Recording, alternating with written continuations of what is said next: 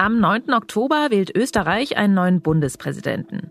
Die Auswahl auf dem Stimmzettel ist dabei so groß wie noch nie. Bewusst bin ich, dass es fünf, sechs Kandidaten gibt, so ist in Richtung. Mehrere auf jeden Fall. Äh, bin mir nicht genau. Ich glaube acht, sieben, acht.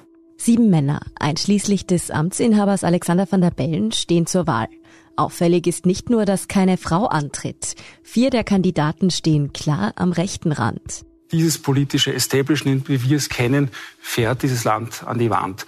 Ich persönlich bin für die Menschen seit der ersten Stunde, als grundrechtswidrige Maßnahmen in Österreich etabliert wurden. Ich habe mit äh, Notariatsakt mich verpflichtet, die Regierung zu entlassen. Wählst du Gerald Groß, bist du die Regierung los. Sie überlegen alle mit unterschiedlichen Härtegraden, die Regierung zu entlassen, kritisieren die EU, manche wollen sogar austreten und sie alle treten gegen jede Form der Impfpflicht auf. Könnten Sie uns erklären, was Sie von diesen drei anderen Kandidaten unterscheidet? Warum treten plötzlich so viele Herausforderer aus demselben Lager an? Wir haben eigentlich momentan einen sehr rechtsbetonten Wahlkampf, also sprich mit den immer gleichen Positionen. Und wer profitiert von diesem Wahlkampf? Aus Sicht von Populisten ist es ja immer wichtig, dauerhaft präsent zu sein. Und wie bleibe ich dauerhaft präsent, wenn ich nicht regiere, indem ich immer wieder Kampagne mache? Ich bin Lucia Heisterkamp vom Spiegel. Und ich bin Antonia Raut vom Standard. In dieser Folge von Inside Austria beschäftigen wir uns mit der anstehenden Wahl des österreichischen Bundespräsidenten. Wir stellen die sechs Herausforderer vor und fragen, warum so viele von ihnen rechts außen stehen. Wir wollen wissen, welche Strategie dahinter steckt und wie sich ein so rechtsgerichteter Wahlkampf auf das Klima im Land auswirkt. Und wir fragen, ob die Wahl um den Einzug in die Hofburg wirklich schon entschieden ist.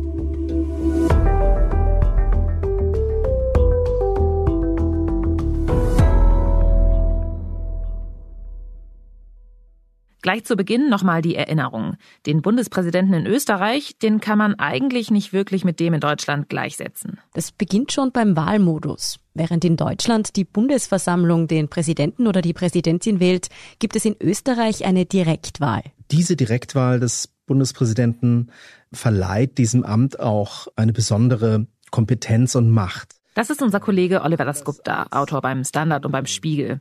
Und was er sagt, ist, dass in Österreich eben nur der Bundespräsident als Person direkt in ein Amt gewählt wird. Bei der Wahl des Bundespräsidenten oder der Präsidentin steht also wirklich der Name und keine Partei oder Liste auf dem Stimmzettel. Und nicht nur die Art, wie er gewählt wird, verleiht dem Bundespräsidenten in Österreich eine besondere Rolle. Der Bundespräsident in Österreich hat tatsächlich ein paar mehr Kompetenzen als sein deutscher Amtskollege. Er kann beispielsweise die Regierung entlassen. Der Bundespräsident entscheidet auch, wer das Amt des Bundeskanzlers bekleidet. Nach der Nationalratswahl erteilt der Bundespräsident dem Wahlgewinner den Auftrag zur Regierungsbildung und vereidigt dann auch die Regierung. Er kann es dementsprechend auch ablehnen, einen Politiker oder eine Politikerin anzugeloben. Und der Bundespräsident ist außerdem der Oberbefehlshaber des Bundesheers. Das ist schon ziemlich viel Verantwortung. All diese Kompetenzen kann man in politisch ruhigen Zeiten schon mal vergessen. Da tritt dann der Bundespräsident, so wie bei uns in Deutschland, eher bei Staatsbesuchen oder Fußball-Länderspielen in Erscheinung. Aber in den vergangenen Jahren, da war das ganz anders. Da wurde das Staatsoberhaupt in Österreich gleich mehrmals dringend gebraucht. Die eine oder andere Regierungskrise, die Pandemie, der Angriff Russlands auf die Ukraine, die daraus entstehenden Teuerungsprozesse, die Inflation, die Energiekrise. Österreichs amtierender Bundespräsident Alexander van der Bellen hatte in seiner Zeit im Amt ziemlich viel zu tun. Und er geht nicht davon aus, dass eine zweite Amtszeit ruhiger würde. Alle diese Ausnahmesituationen sind gekommen, um zu bleiben. Ich sagte, wir sind gekommen, um zu bleiben. Gekommen, um zu bleiben. Wir gehen nicht mehr weg. Wenn Van der Bellen hier bewusst oder unbewusst die deutsche Band Wir sind Helden zitiert, dann auch, weil er gerne noch bleiben würde. Er kandidiert nämlich trotz aller Herausforderungen erneut als Staatsoberhaupt. Verlässlichkeit und Integrität, das sind Werte, die nie aus der Mode kommen. Das war uns schon vor sechs Jahren klar, aber es ist inzwischen noch sichtbarer geworden. Wenn der ex-grünen Politiker nach seinen Beweggründen für die neuerliche Kandidatur gefragt wird, dann betont er immer die einende Komponente. Für viele Österreicherinnen und Österreicher war der Mitte-Links-Politiker in den vergangenen Jahren tatsächlich ein wichtiger Ruhepol. Zwischen Ibiza und Inseraten-Affäre betonte er immer wieder, so sind wir nicht. So ist Österreich einfach nicht. Aber das müssen wir alle gemeinsam beweisen. Van der Bellen musste ja tatsächlich mehrmals in die Tagespolitik eingreifen, was auch für einen Bundespräsidenten in Österreich doch eher ungewöhnlich ist. Als er im Frühsommer seine erneute Kandidatur bekannt gegeben hat, haben wir dem amtierenden Präsidenten deshalb damals schon eine eigene Folge bei Inside Austria gewidmet. Van der Bellen hat sich ja mit der Bekanntgabe seiner neuerlichen Kandidatur ziemlich lange Zeit gelassen für den Geschmack mancher BeobachterInnen zu lange. Dennoch waren sich damals dann die meisten Expertinnen und Experten einig, die Wiederwahl ist ihm quasi gewiss, eine Stichwahl eigentlich undenkbar. Also vor ein paar Wochen wäre ich mir angesichts der Kandidatenanzahl und wer da antritt, hätte ich vielleicht noch gesagt, dass das eigentlich ausgeschlossen ist. Das ist unser Kollege Jan-Michael Marchardt vom Standard. Er schreibt über österreichische Innenpolitik und heute ist er sich da nicht mehr so sicher. Angesichts der Situation, die so volatil ist, wo man nicht sagen kann, wie schaut es vielleicht wirklich in drei Wochen aus? Also vor welchen Problemen stehen wir da oder spitzen sich gewisse Probleme zu, Stichwort Teuerung, Energiekrise und so weiter. Auch wenn man die momentanen Umfragen sich ansieht, ist es, wie gesagt, nicht ausgeschlossen, dass das eine Stichwahl geben wird. Die Wahl des Bundespräsidenten fällt in eine sehr bewegte Zeit. Und nicht zuletzt deshalb ist das Feld der Herausforderer diesmal ungewöhnlich groß. Es gibt gleich sechs Gegenkandidaten zu Van der Bellen. Damit stehen so viele Namen auf dem Wahlzettel wie noch nie bei einer Bundespräsidentenwahl in Österreich. Die Voraussetzungen, um kandidieren zu können, sind übrigens gar nicht so schwer zu bewältigen. Man muss 6000 Unterstützungserklärungen sammeln, über 35 Jahre alt sein und noch dazu österreichischer Staatsbürger.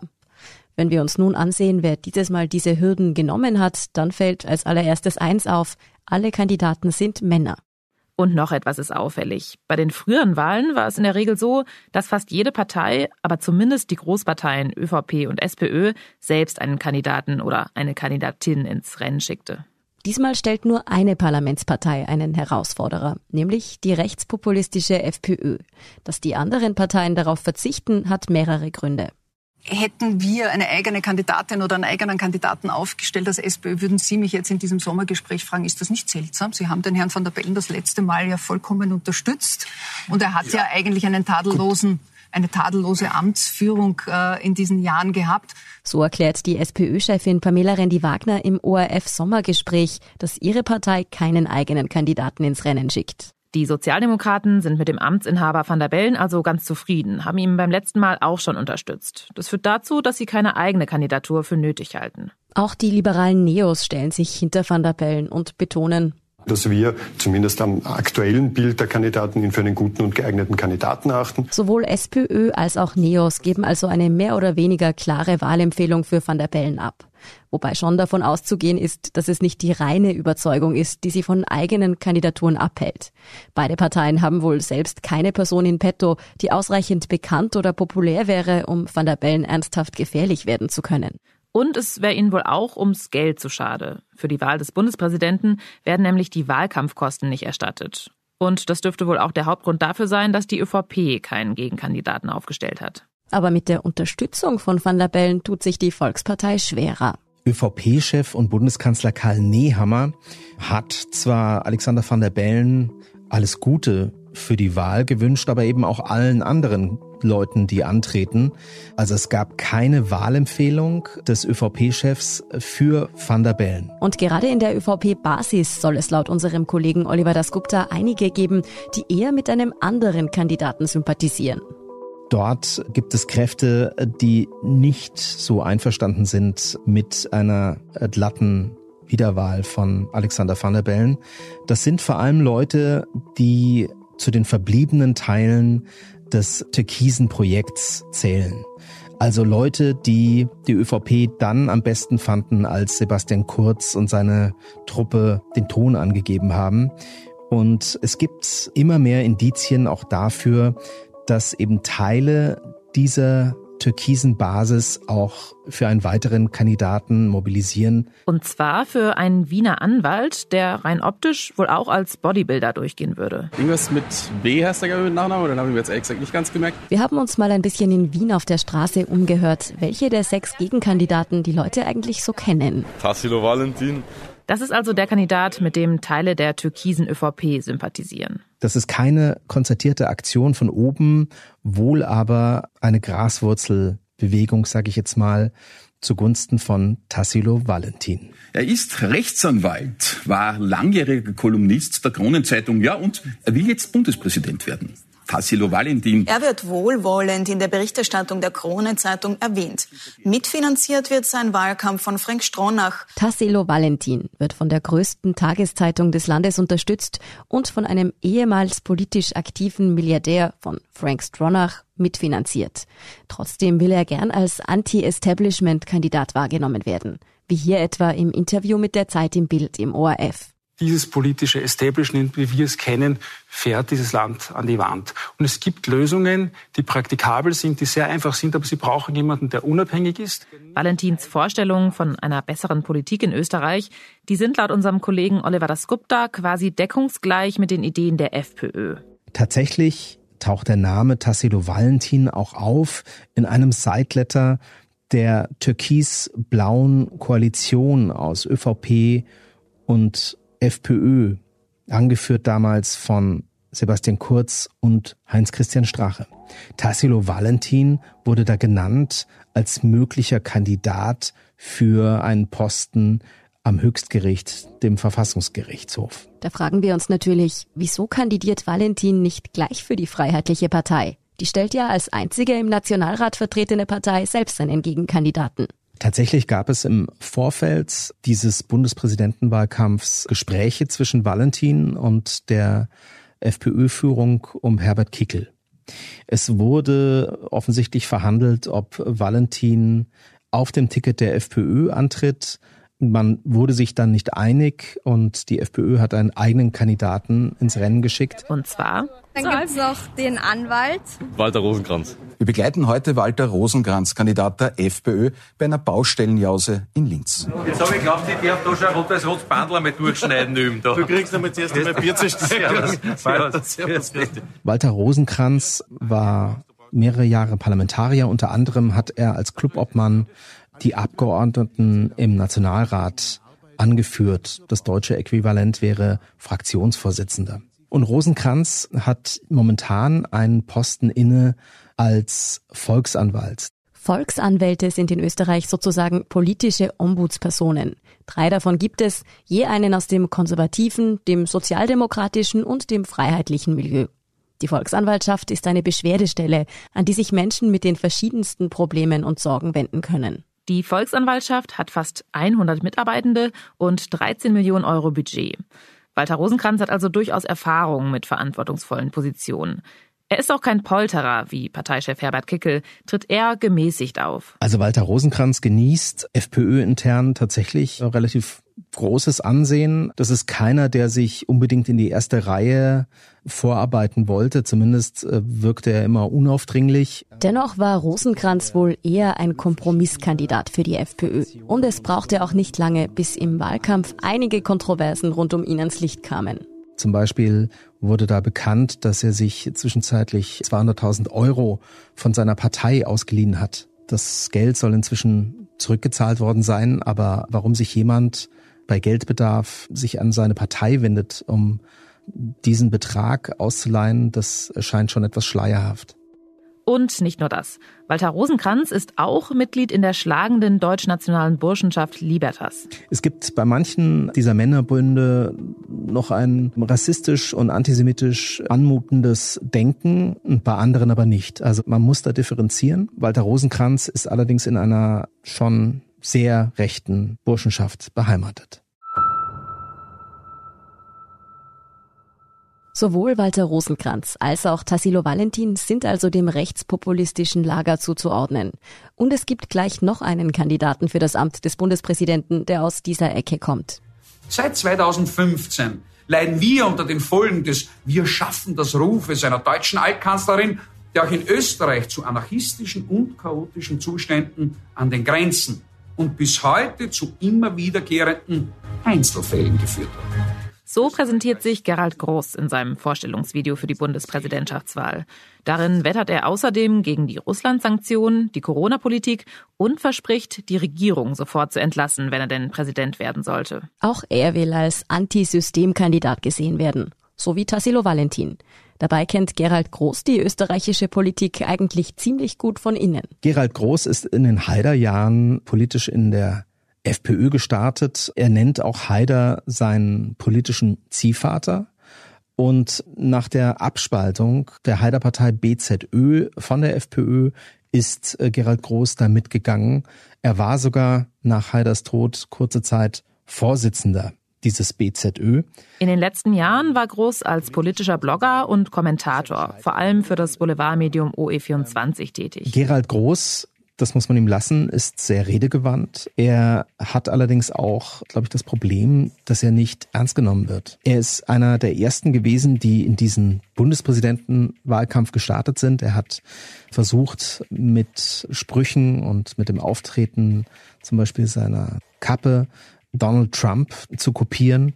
Allerdings wirkt das alles ein bisschen lächerlich. Und für mich war das Peinlichste, als er Van der Bellen zum TV-Duell rausgefordert hat und dabei in einem Video auf sein Gemächt zeigte und sagte, Herr Präsident, haben Sie die Eier und liefern Sie sich dieses TV-Duell. Und das ist wirklich schon ziemlich zum Fremdschämen. Das Groß außerdem gegen die Corona-Politik der Regierung hetzt, das haben wir ja bereits angesprochen. Und auch andere Kandidaten aus der rechten Ecke schlagen in dieselbe Kerbe. Michael Brunner, MFG, ich glaube im Grunde nur gegen die Impfpflicht. Mehr, glaube ich, gibt es da nicht dazu. Ich persönlich bin für die Menschen seit der ersten Stunde, als grundrechtswidrige Maßnahmen in Österreich etabliert wurden. Michael Brunner ist einer der Gründer der Impfgegnerpartei MFG, also Menschen, Freiheit, Grundrechte. Quasi das Äquivalent zur Basis in Deutschland. Am Anfang hatte die Partei eigentlich nur die Corona-Maßnahmen als Thema. Aber seit Michael Brunner als Bundespräsidentschaftskandidat auftritt, werden er und seine Parteifreunde natürlich auch zu anderen Themen befragt. Und da kommen teilweise durchaus verstörende Ansichten zum Vorschein. Ganz kurios. Neben einer dann doch sehr großen Wissenschaftsfeindlichkeit kommen dann auch ganz kuriose Sachen. Beispielsweise hat in Oberösterreich der Landesparteichef unlängst in einem Interview gesagt, man müsse mit Putin verhandeln und dann gab es auch die Parallele zum Zweiten Weltkrieg. Also der Landesparteichef der MFG in Oberösterreich hätte auch im Zweiten Weltkrieg mit dem Hitlerregime verhandelt, um den Krieg zu beenden. Trotz Holocaust, trotz x-facher Kriegsverbrechen. Das ist der Weg dieser Impfgegnerpartei. Bis jetzt hatten wir also den Krone-Kolumnisten und Anwalt Tassilo Valentin, FPÖ-Kandidat und Volksanwalt Walter Rosenkranz, den Ex-FPÖler und Haider-Wegbegleiter Gerald Groß und nun eben den Impfgegnerkandidaten Michael Brunner. Alle haben eins gemeinsam. Sie stehen eindeutig rechts. Die Österreicherinnen und Österreicher sehen dieses Wahlangebot unterschiedlich. Im Endeffekt ist es gut für das linke Lager, weil die werden sich gegenseitig die Stimmen wegnehmen. Man muss Meinungen von anderen akzeptieren und nicht immer alles gleich so abqualifiziert. Du bist links, du bist rechts. Das ist einfach blöd. Davon heute nicht. Suboptimal, wenn nur von, von eher einer Seite und von der anderen Seite weniger vertreten ist. Dann hat man nicht sehr viel Auswahl, wenn man dann eher auf die linke Seite zusteuert. Warum gerade so viele Kandidaten aus diesem Lager antreten, dazu kommen wir gleich. Zwei Gegenkandidaten zu Alexander van der Bellen gibt es aber noch. Und die sind politisch weniger klar, beziehungsweise sogar gegensätzlich zu verorten als die bisher genannten. Zuerst wäre da einmal der Waldviertler Schuhfabrikant Heinrich Staudinger. Seine Motivation für die Kandidatur beschreibt er im ORF-Interview so. Das, was die meisten Leute denken, nämlich, dass man eh nichts machen kann auch das ist ein politischer Akt. Und es macht natürlich einen Unterschied aus, wenn einer, wie ich, glaubt, man kann schon was machen. Und das ist der Grund, warum ich da kandidiere. Und zwar nicht nur, weil mir ich einbüht, dass ich was machen kann, sondern weil ich glaube, dass diese Kandidatur viel Leute ermutigt, die auf diesem Trip sind, das glauben, wir können was machen. Der Unternehmer ist eigentlich vielen als grünes Urgestein bekannt, aber diese Zeiten liegen hinter ihm.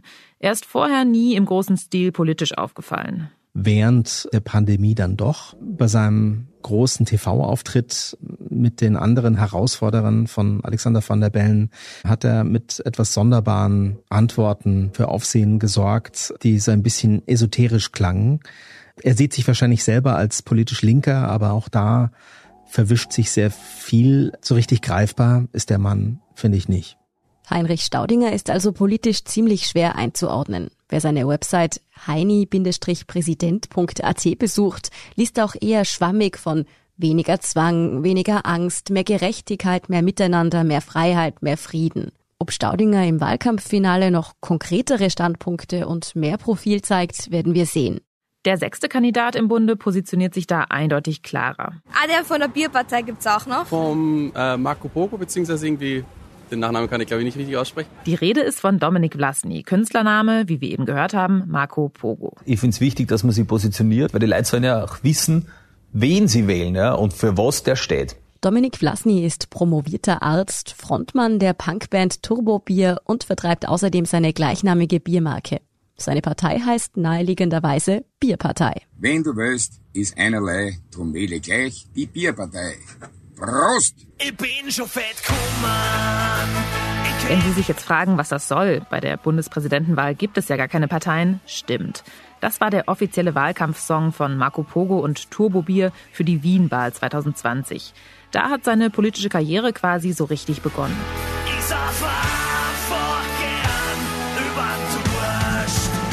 Da ist er angetreten mit eigentlich einer Satirepartei, der Bierpartei.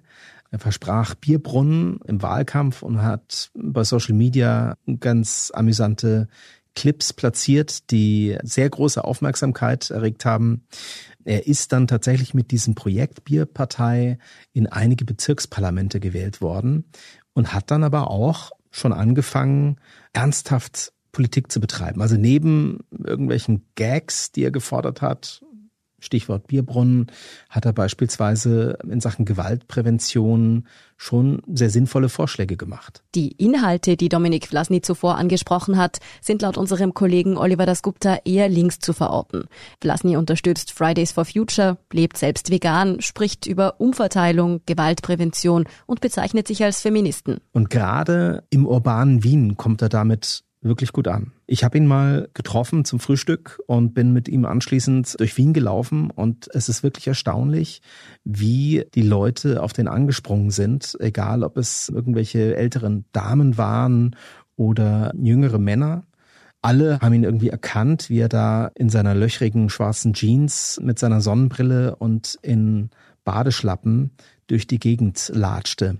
Genau dieses doch sehr entspannte Auftreten und sein junges Alter von gerade mal 35 machen aus Marco Pogo dann aber eben doch wieder keinen besonders ernstzunehmenden Kandidaten für das Amt des Bundespräsidenten. Auch wenn Blasny und seine Bierpartei weniger satirisch sind, als sie auf den ersten Blick wirken und durchaus Konzepte und Ideen mitbringen, einen Bundespräsidenten stellen sich die meisten in Österreich halt doch anders vor. Unser Kollege meint, es wäre Dominik Vlasny und seinem Team durchaus bewusst. Denn eigentlich ist es sehr unwahrscheinlich, dass Dominik Vlasny Bundespräsident wird.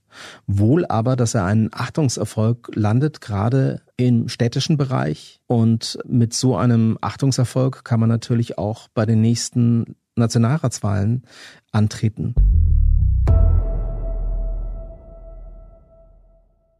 Dominik Vlasny von der Bierpartei und Heinrich Staudinger, der Esoteriker, fallen also ein bisschen aus der Reihe, wenn es um Van der Bellens Widersacher geht. Bei den anderen vier Männern ist eine Sache ziemlich auffällig. Dass sich die Kandidaten gar nicht so stark voneinander unterscheiden. Also ich glaube, das ist eher eine Sache, wie sie letztlich auftreten. Da hat man eben unterschiedliche Schattierungen. Wenn man sie zum Beispiel hernimmt, den Kandidaten Gerald Gross. Das ist, würde ich sagen, der brachialste von allen, der bewusst populistisch auftritt. Gerald Gross provoziert gerne. Zum Beispiel hier in einem Interview in der wichtigsten Nachrichtensendung des ORF, der ZIP 2. Sie nennen etwa die EU-Kommissionspräsidentin eine emeritierte Waffenschieberin. Olaf Scholz nennen seinen Frühstücksdirektor, der einer Partei, äh, der einer Partei voller Kryptokommunisten vorsitzen würde. Und Emmanuel Macron ist für sie gar ein Autokrat. Es geht ihnen um Provokation, um den maximalen maximalen Effekt. Das ist ja auch legitim. Aber glauben Sie, ist das ein Bild, das Menschen von einem Bundespräsidenten haben? Es gibt zwei Zugänge. Die Kutte macht den Mönch. Also das Amt verändert den Menschen oder der Mensch verändert das Amt. Ich sehe durchaus in der derzeitigen Situation es so, dass es geboten ist, harte Worte zu wählen. Und dem gegenüber steht zum Beispiel Walter Rosenkranz, der FPÖ-Kandidat, der auch ein bisschen im ÖVP-Wählerteich fischen möchte und ein bisschen, weil er auch Volksanwalt ist, eben versucht, doch etwas breitenwirksamer aufzutreten, ein bisschen amikaler aufzutreten. Die Kandidaten aus dem rechten Lager unterscheiden sich also in der Art und Weise, wie sie sich präsentieren meint unser Kollege Jan-Michael Machert. Die Positionen, die sie vertreten, sind dagegen fast identisch. Sie überlegen alle mit unterschiedlichen Härtegraden, die Regierung zu entlassen, kritisieren die EU, manche wollen sogar austreten und sie alle treten gegen jede Form der Impfpflicht auf. Könnten Sie uns erklären, was Sie von diesen drei anderen Kandidaten unterscheidet? Meine Antwort wird für Sie nicht befriedigend sein weil ich äh, auch die letzten Wochen nicht das Gegeneinander zu den anderen Kandidaten gesucht habe. Weder zu Marco Bogo noch zu Heine Staudinger, Valentin Brunner, Rosenkranz, sondern mein Kandidat, mein Gegenkandidat Alexander van der Bellen ist. Gerald Groß kann dem Moderator Martin Thür offenbar selbst nicht so richtig benennen, was ihn von den anderen drei Kandidaten unterscheidet. Wenn jemand nicht Alexander van der Bellen will, warum soll er dann Sie wählen? Herr Thür, wer sensibel genug ist, hören will und sehen will, der sieht die Unterschiede. Ich habe mit äh, Notariatsakt mich verpflichtet, die Regierung zu entlassen. Wählst du Gerald Groß, bist du die Regierung los, lautet das Schlagwort. Michael Brunner auch. Äh, mir wäre neu, dass er das mit Notariatsakt gemacht hat. Auffallend ist auch, dass sich die rechten Kandidaten kaum gegenseitig angreifen. Stattdessen haben sie ein gemeinsames Feindbild, die Regierung und vor allem den amtierenden Bundespräsident.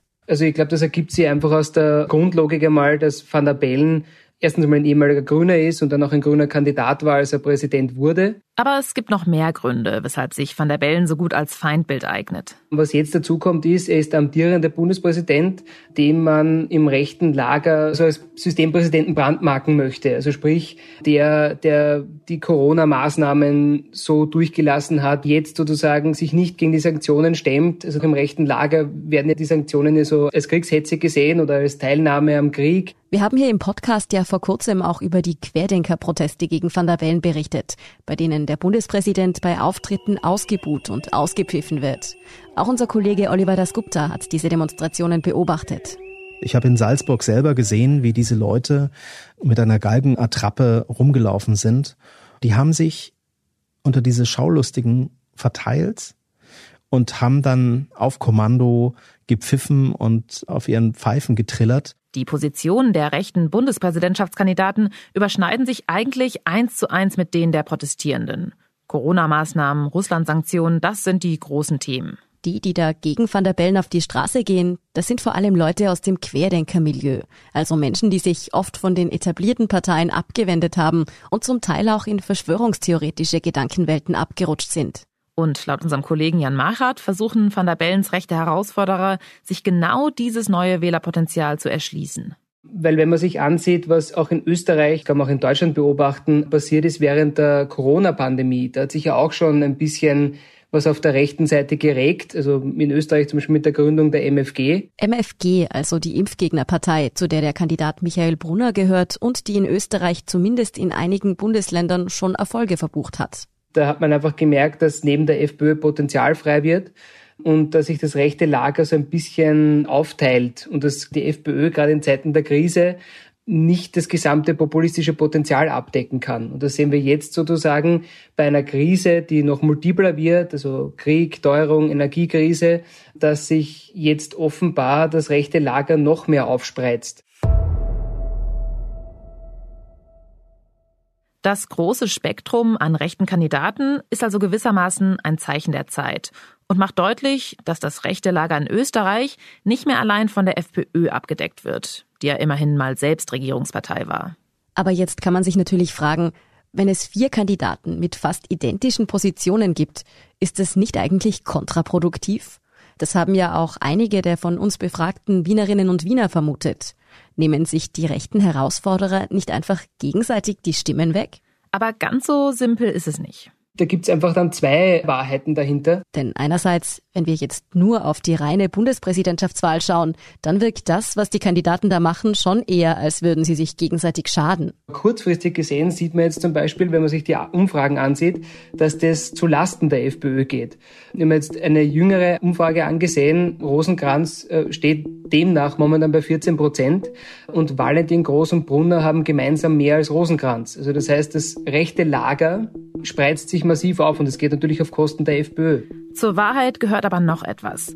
Dass einer der Gegenkandidaten von Van der Bellen die Wahl am Ende tatsächlich gewinnt, ist sehr, sehr unwahrscheinlich. In aktuellen Umfragen steht der amtierende Bundespräsident immer noch bei rund 60 Prozent. Hören wir uns noch mal an, wie zufrieden die Menschen in der Wiener Innenstadt mit Van der Bellen sind.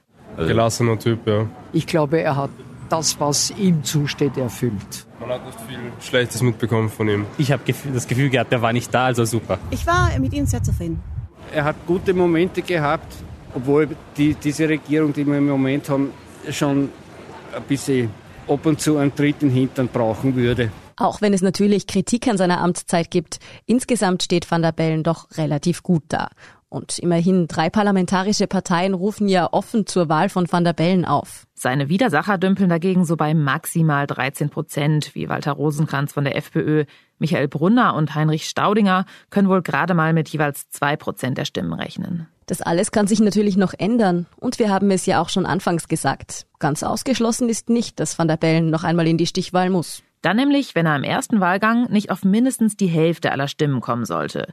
In dem Fall müsste er noch einmal gegen den Kandidaten mit den zweitmeisten Stimmen antreten. So eine Stichwahl gab es immerhin auch bei der letzten Bundespräsidentschaftswahl 2016, wo Van der Bellen gegen den damaligen FPÖ-Kandidaten Norbert Hofer antreten musste und sich nur ganz knapp durchsetzte. Viel in dem Wahlkampf hängt sehr davon ab, wie sich die nächsten Wochen gestalten. Ich würde sagen, Rosenkranz ist auch noch nicht ganz sicher, sollte es eine Stichwahl geben auf Platz zwei. Also Vlasny wäre ganz knapp dahinter, momentan hinter Rosenkranz. Und dahinter reihen sich die anderen rechten Kandidaten auf, wo ich noch sagen würde, dass Valentin zum Beispiel durchaus noch eine Chance hätte zuzulegen. Aber selbst wenn es zu einer Stichwahl kommen sollte, dass einer der Gegenkandidaten am Ende mehr Stimmen erhält als Van der Bellen, davon geht eigentlich kein politischer Beobachter aus. Das heißt, der Kampf um die Hofburg ist im Grunde schon entschieden. Das wissen natürlich auch die sechs Herausforderer. Warum nehmen Sie dann trotzdem die ganzen Strapazen und Kosten des Wahlkampfs auf sich? Ich bezweifle, dass die Herausforderer von Alexander van der Bellen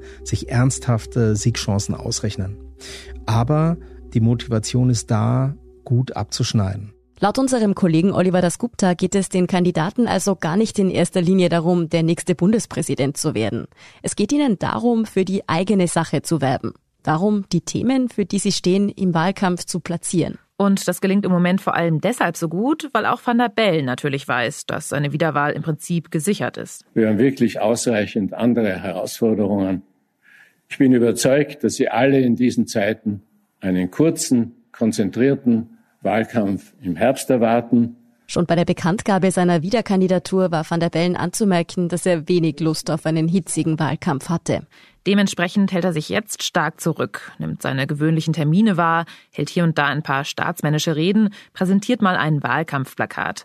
Auf echte Auseinandersetzungen mit den anderen Kandidaten geht er aber nicht ein. Herzlich willkommen bei mir im Zentrum Spezial, der ersten Sendung nach der Sommerpause. In vier Wochen um diese Uhrzeit wissen wir, wie die Bundespräsidentenwahl ausgegangen ist. Ob es zu einer Stichwahl kommt? Zum Beispiel gab es Anfang September im ORF ein Fernsehduell mit allen Bundespräsidentschaftskandidaten. Auch Van der Bellen wurde zu dem Duell eingeladen, aber er hat unsere Einladung nicht angenommen. Seine Begründung, ich zitiere sein Wahlkampfteam, Alexander van der Bellen bedankt sich für ihre Einladung. Keiner seiner Amtsvorgänger hat als amtierender Bundespräsident vor der Wiederwahl an TV-Duellen teilgenommen. Dass van der Bellen die Einladung zu dem Streitgespräch ausgeschlagen hat, findet unser Kollege Jan Machert einerseits schon nachvollziehbar. Vor allem, wenn man bedenkt, welche Position die meisten der Kandidaten vertreten weil man sich denkt, okay, warum muss ich da jetzt da irgendwelche skurrilen Ideen besprechen oder warum muss jetzt der amtierende Bundespräsident vielleicht mit Michael Brunner darüber reden, wie man die Regierung entlässt? Das Problem ist nur, da es vier rechte Kandidaten gibt, nur einen eindeutig linken Kandidaten und einen, bei dem man nicht so wirklich weiß, wo er jetzt eigentlich steht, wurde in der Sendung anderthalb Stunden lang hauptsächlich über solche rechte Positionen gesprochen. 2015 haben wir unsere Grenzen nicht geschützt, wir schaffen das. 2020, 2022 wurden Grund- und Freiheitsrechte auf europäischer Ebene geschändert. 2022 führt uns die EU in den größten Wirtschaftskrieg, den sie nun gegen unseren Wohlstand führt. Also da waren die Themen halt schon recht klar. Also eigentlich alle sind so ziemlich dafür, dass man die Regierung sofort entlassen muss. Dann Das ist auch besonders in dem Wahlkampf. Die Rechte hat lange Zeit es vermieden, jetzt den Exit oder den, den Austritt Österreichs aus der EU proaktiv anzusprechen. Jetzt durch die Russland-Sanktionen kehrt das Ganze wieder zurück. Die EU ist, so wie sie sich heute gestaltet, voraussichtlich nicht mehr reformfähig. Sollte sie reformfähig sein, dann kann man darüber nachdenken. Aber ich bin dafür, dass wir bereits ein Ausstiegsszenario vorbereiten und dies unter besonderer Berücksichtigung und Rücksichtnahme auf unsere heimische Wirtschaft. Und weil Van der Bellen der Debatte ferngeblieben ist, gab es eigentlich nur einen in der Runde, der diesen EU-skeptischen und nationalistischen Positionen der vier rechten Kandidaten offen widersprochen hat. Was man sieht, wenn man aus der EU austritt, ja, das sieht man in England auf beeindruckende Art und Weise. Die schlittern nämlich in eine Rezession und haben äh, Probleme.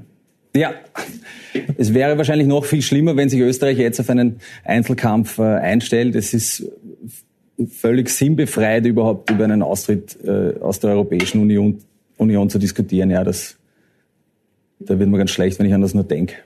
Dominik Vlasny ist da eher alleine auf weiter Flur.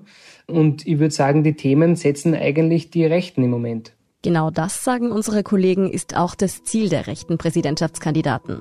Aus Sicht äh, von Populisten ist es ja immer wichtig, dauerhaft präsent zu sein. Und wie bleibe ich dauerhaft präsent, wenn ich nicht regiere, indem ich immer wieder Kampagne mache? Strache und auch vorher schon Haider haben das vorgemacht.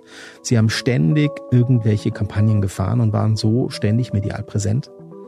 Und momentan gibt es eben nicht so den Fashion Strahlemann des Populismus in Österreich und deswegen braucht man andere Themen und so ein Bundespräsidentschaftswahlkampf ist natürlich so ein guter Aufhänger für so einen Zwischenwahlkampf. Die Bundespräsidentschaftswahl ist für Van der Bellens Widersacher also eigentlich eine längerfristige Kampagne.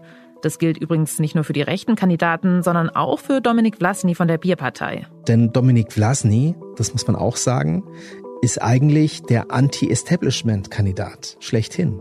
Weil der kommt tatsächlich aus einer Ecke, die parteipolitisch noch nicht abgedeckt war. Vlasny wird durch seine Präsidentschaftskandidatur, die Kampagnen und die TV-Auftritte gerade extrem bekannt in Österreich und immer populärer. Das könnte sich langfristig durchaus für ihn auszahlen. Der Frust über das parteipolitische Angebot ist momentan in Österreich immens. Und die Wechselbereitschaft zu einer beispielsweise möglichen neuen Partei ist auch groß. Und es gibt allerdings keine neue Partei, die gerade in der Mitte entsteht. Es gab mal so Gerüchte, auch in Verbindung mit dem Namen von Ex-Kanzler Christian Kern. Aber da hat sich nichts gebildet. Und in diese Lücke beispielsweise, da stößt einer wie Dominik Vlasny. Doch es sind eben vor allem die vier Männer am rechten Rand, die den Wahlkampf dominieren. Das ist langfristig gesehen für die FPÖ natürlich ein super Boden, ein super Nährboden, auch in Richtung Herbst und als Wahlvorbereitung für Landtagswahlen etc. und für die Nationalratswahl in der längeren Zukunft. Denn auch wenn vermutlich keiner der rechten Herausforderer der nächste Bundespräsident wird und die FPÖ mit ihrem Kandidaten vielleicht gerade mal auf knappe 12 Prozent kommt, unser Kollege Oliver Dasgupta vermutet, dass die Freiheitlichen das Ergebnis trotzdem als Erfolgsmeldung verbuchen. Denn wenn all diese Kandidaten auf der rechten Seite zusammengezählt ungefähr 30 Prozent der Stimmen auf sich vereinen, könnte die FPÖ hinterher sagen, schaut her, wir sind eigentlich eine große Familie, eigentlich ist das unser Potenzial. Und bei der nächsten Parlamentswahl, da wählt ihr einfach wieder das Original. Es klingt auf den ersten Blick paradox, aber die FPÖ profitiert vermutlich vom Bundespräsidentschaftswahlkampf, obwohl sie bei der Abstimmung selbst Stimmen verliert. Also ich glaube, auf lange Sicht gesehen ist es für den Herbst, der speziell werden könnte, aufgrund multipler Krisen, ist es sicherlich kein Nachteil für die Rechte, glaube ich. Vielleicht war es also ein Fehler von Van der Bellen, auf einen unaufgeregten Wahlkampf zu setzen, der ohnehin schon entschieden wirkt. Zumindest versuchen er und sein Team über die sozialen Medien nochmal neue Akzente zu setzen und da eine jüngere Zielgruppe anzusprechen. Zum Beispiel auf der Plattform TikTok. Ja, du glaubst wohl, der Ball wird mich treffen. In einem TikTok-Video sieht man beispielsweise den Bundespräsidenten an einem Tisch in einem Mickey-Maus-Heft blättern, während ein junger Mensch von draußen versucht, einen Fußball durchs Fenster zu werfen. Na schau, aber wenn du schon da bist, kannst du bitte eine Unterstützungserklärung unterschreiben und abgeben? Danke. Dass Van der Bellen seinen Wahlkampf auch auf Social Media führt, das hatte zunächst für viel Aufmerksamkeit gesorgt. Letztlich hat aber Van der Bellen dann aus seinem TikTok- oder Social-Media-Wahlkampf dann eigentlich wieder einen sehr klassischen Wahlkampf gemacht. Also da ist jetzt wenig dabei, wo ich sagen würde, das ist total innovativ und total neu, sondern eher das Plakat auf TikTok, so auf die Art. Also eher so dieses klassische Van der Bellentum, wo er so ein paar Videos vielleicht ausprobiert hat, die aber nicht so wirklich funktioniert haben, glaube ich also wo ein paar Mal lustig sein wollte, aber was irgendwie nicht wirklich durchgeschlagen ist letztlich. Da setzen einige der Gegenkandidaten die sozialen Medien schon erfolgreicher ein. So Kandidaten wie Gerald Gross, der ist durch Social Media noch ein bisschen größer geworden, als es vorher war. Ich meine, vorher war das ein gescheiterter BZÖ-Politiker und durch Social Media und Co. und auch durch die Tageszeitung Österreich, wo er eben bei einem Videoformat mitmacht, hat er schon Bekanntheit erlangt. Auch Dominik Vlasny ist ziemlich aktiv in den sozialen Medien. Er hat auf Instagram immerhin fast 60.000 Follower. In einem seiner Videos präsentiert er sich zum Beispiel selbstironisch in weißem Malerkittel mit Sonnenbrille und Badelatschen, während er Wahlplakate anmalt. Die Bierpartei hat zur Wienwahl 2020 13 Stück Dreieckständer geschenkt gekriegt. Die haben auf der Wiener Marienstraße aufgestellt gehabt und vier Stück haben es gefladert. Die haben sich offensichtlich großer Beliebtheit erfreut. Neun Stück habe ich jetzt noch und die werden wir jetzt neu bekleben mit meiner Plakatkampagne zur Bundespräsidentenwahl 2022. Also da merkt man schon, dass der Response da ist, also dass, dass die Leute schon darauf reagieren sozusagen. Also ich glaube, das spielt schon eine große Rolle, vor allem eben für Kandidaten, die jetzt nicht so massiv Spendengelder besitzen oder einsammeln können, sondern eben dann vielleicht auch andere Zielgruppen ansprechen. Also ich glaube, Dominik Blasny spricht ganz andere Leute an als Van der Bellen zum Beispiel. Ob in den sozialen Medien oder bei Auftritten im linearen Fernsehen, insgesamt meint unser Kollege Jan Machert, hat Van der Bellen die Dynamik, die vom Präsidentschaftswahlkampf ausgeht, vermutlich doch etwas unterschätzt. Ich glaube, dass er sich auch schon sehr stark darauf verlassen hat, dass er Van der Bellen ist und dass die vergangenen Jahre eh aus seiner Sicht gut gelaufen sind. In normalen Zeiten, in denen alles smooth läuft, da wäre es ja auch durchaus okay, wenn der amtierende Präsident einfach sein gewöhnliches Programm durchzieht. Aber wir befinden uns nun mal in Krisenzeiten, in denen ja viele Menschen stark verunsichert sind. Wer weiß, wie es beim Thema Russland-Ukraine weitergeht.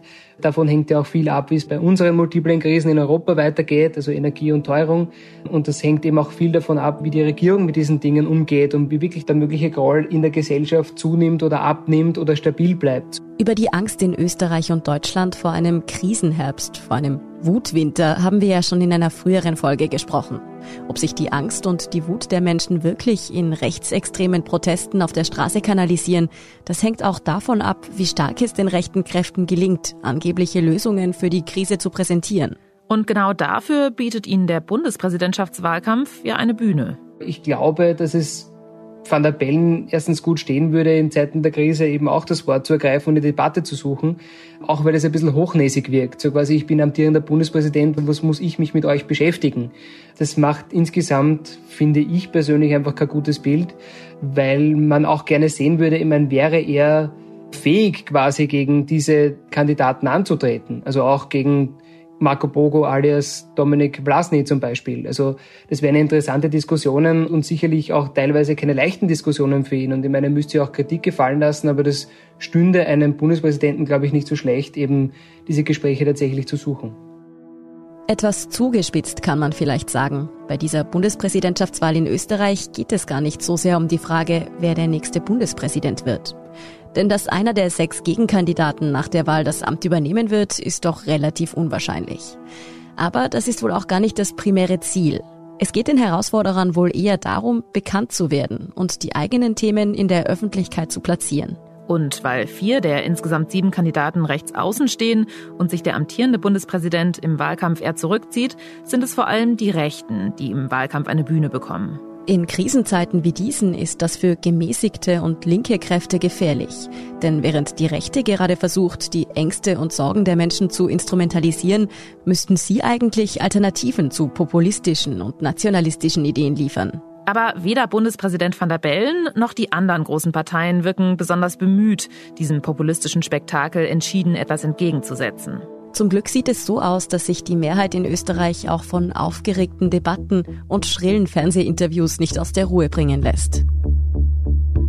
Inside Austria hören Sie auf allen gängigen Podcast-Plattformen, auf der Standard.at und auf Spiegel.de. Wenn Ihnen unser Podcast gefällt, folgen Sie uns doch und lassen Sie uns ein paar Sterne da. Kritik, Feedback oder Vorschläge zum Podcast wie immer gerne an insideaustria.spiegel.de oder an podcast.derstandard.at. Unsere journalistische Arbeit können Sie am besten mit einem Abonnement unterstützen.